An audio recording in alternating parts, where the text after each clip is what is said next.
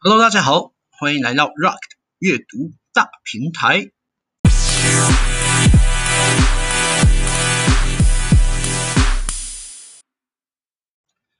Hello，大家好，我是 Rock，一个厌世但不愤世的佛系后青春期少年，在这里和大家聊聊近期阅读到的书籍或文章，无论各种类型、艰涩与否，只要觉得有趣，都会试着与大家分享。这次要和大家分享的是近代民族主义的巨作。那相信谈到民族或是民族主义及民族国家等概念，都会谈到这本书。那便是由班兰里克·安德森所著作的《想象的共同体：民族主义的起源与散布》。那由于本书谈论的概念及理论较为深刻，那所以预计会分作两到三次的节目来呈现。那这一期先带给大家的是由吴苑老师在他当时翻译引入时为本书著作的导读。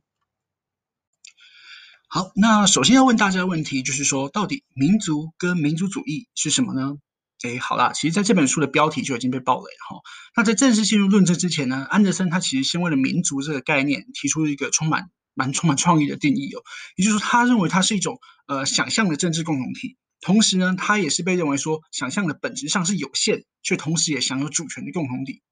哎，为什么会这么说呢？因为一般来讲，我们可能谈到民族，在我们的呃可能刻板印象上，都会觉得是可能是有一种。呃，同样的种族或者是同样的血缘关系所凝聚而成的。那为什么安德森会这么说呢？其实他在一开始的时候就用简洁的文字去勾勒出本书的论证。那首先，他的研究起点是将民族、民族属性跟民族主义视为一种特殊的文化人造物概念。那这些人造物之所以会在十八世纪末，他认为是十八世纪末被创造出来的，其实是从种种。呃，各自独立的历史力量复杂的交汇过程中，被自发性的萃取提炼出来一种结果。那然而，可以大家可以想见嘛，一旦它被创造了出来，也会就会导致它们变得所谓的模式化。那一旦被模式化了，大家就可以想见，有模式就可以被复制，所以它们可以被移植到许许多多形形色色的社会领域，可以吸纳同样形形色色的各种政治与意识形态的组合，也可以被这些力量所吸收。好，那再次回到想象的共同体这句话哈，那这个定义其实就它回避的就是寻找所谓民族的客观特征这个必要性，因为刚才所提到嘛，它是一个民族，民族是一个所谓的想象的共同体，那它所以反倒可以来直接指涉这些集体认同的认知面向，因此说想象的共体同体这个名称，它指涉的不是什么虚假意识的产物，而是一种社会心理学上的社会事实。那这个主观认知主义的定义，它其实就是界定了安德森以后整个论证，也就是这本书整个论证的基调。因此，这本书也就是要探究说，民族这种特殊的政治想象或者是认知，呃，它如何是从虚构幻象中成为一种呃实际存在的社会事实的人造物，或是共同想象，它发展出来的可能的条件以及历史过程。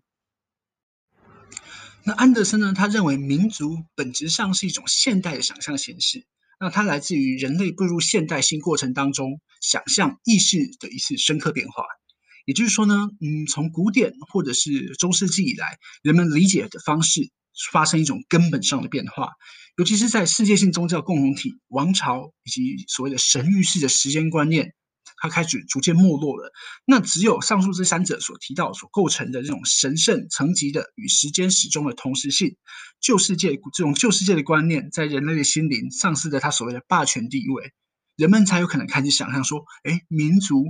这种比较世俗，它是水平的，它不像宗教，他们那种神圣性，它是世世俗的，它是水平的，同时它是横断时间的一种共同体。那安德森呢，他其实借用了呃华特·班亚明。的同级的空洞的时间这个概念来描述这个新的时间观。那说到这个班亚明啊，其实他最为人所熟知的作品呢，应该是呃机械复制时代的艺术作品。那他这个作品呢，其实提出过往的艺术作品皆有一种叫灵光的东西。那这个灵光呢，它强调的是一个叫本真。哎，这好像听起来都很抽象、哦，其实就是强调说与传统跟崇拜仪式密不可分呐、那一旦机械复制时代来临之后，大量生产的艺术作品将不再有原原真的东西，原真这个事物，所以它的灵光也就开始消退了。那这跟上面所提到的民族的现代想象概念是有一点像，因此艺术用作宗教用途的价值，宗教用途的价值也同时衰退了。回到了想象共同体，安德森他引用班亚明的观点同时呢，他也指出了十八世纪初兴起的两种想象形式。大家可以讲十八世纪初出现什么？对，就是小说跟报纸，那也为重现民族这种想象共同体提出了提供了一个技术的手段。换言之呢，其实就对安德森而言，民族这个想象的共同体啊，在最初的时候，它同时也是透过文字跟阅读来想象的。呃，所以因此呢，我们也可以说，促成民族主义的，它不只是意识想象。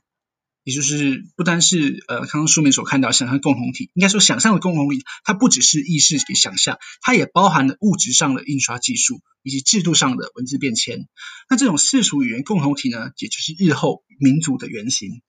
那透过这种原型的基调，安德森一步一步的建构了一个关于民族主义它如何从美洲最先发生，那再一波一波的向欧洲、亚非地区等逐步扩散的历史过程，来论证这种前后关联。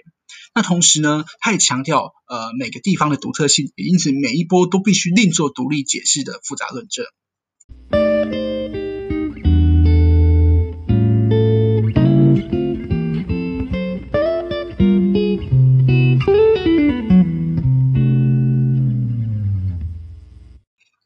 好的，那这是这是所要谈到的第一个部分，也就是针对吴叡人老师他的导读，在为各位进行的导读。哎，听起来有点多以后，其实不过说实在的啊，这个吴老师的导读也非常具有分量。那这本书当然就是一个理论大作，所以它的分量自然不用提。那吴老师的导读也非常具经典性以及代表性，所以因此也欢迎各位去找来实际阅读。那这本书呢，在几年前，哦，这个班尼克·安德森，安德森，他其实在二零一五年的时候过世了，当时有被大肆的讨论过。那现在应该也可以找到一些讨论的足迹在。那不过本，因为这本书本身就是经典的啊，所以其实大家如果要找的话，也不难找。那如果有兴趣的话，也都欢迎大家去找找看哦。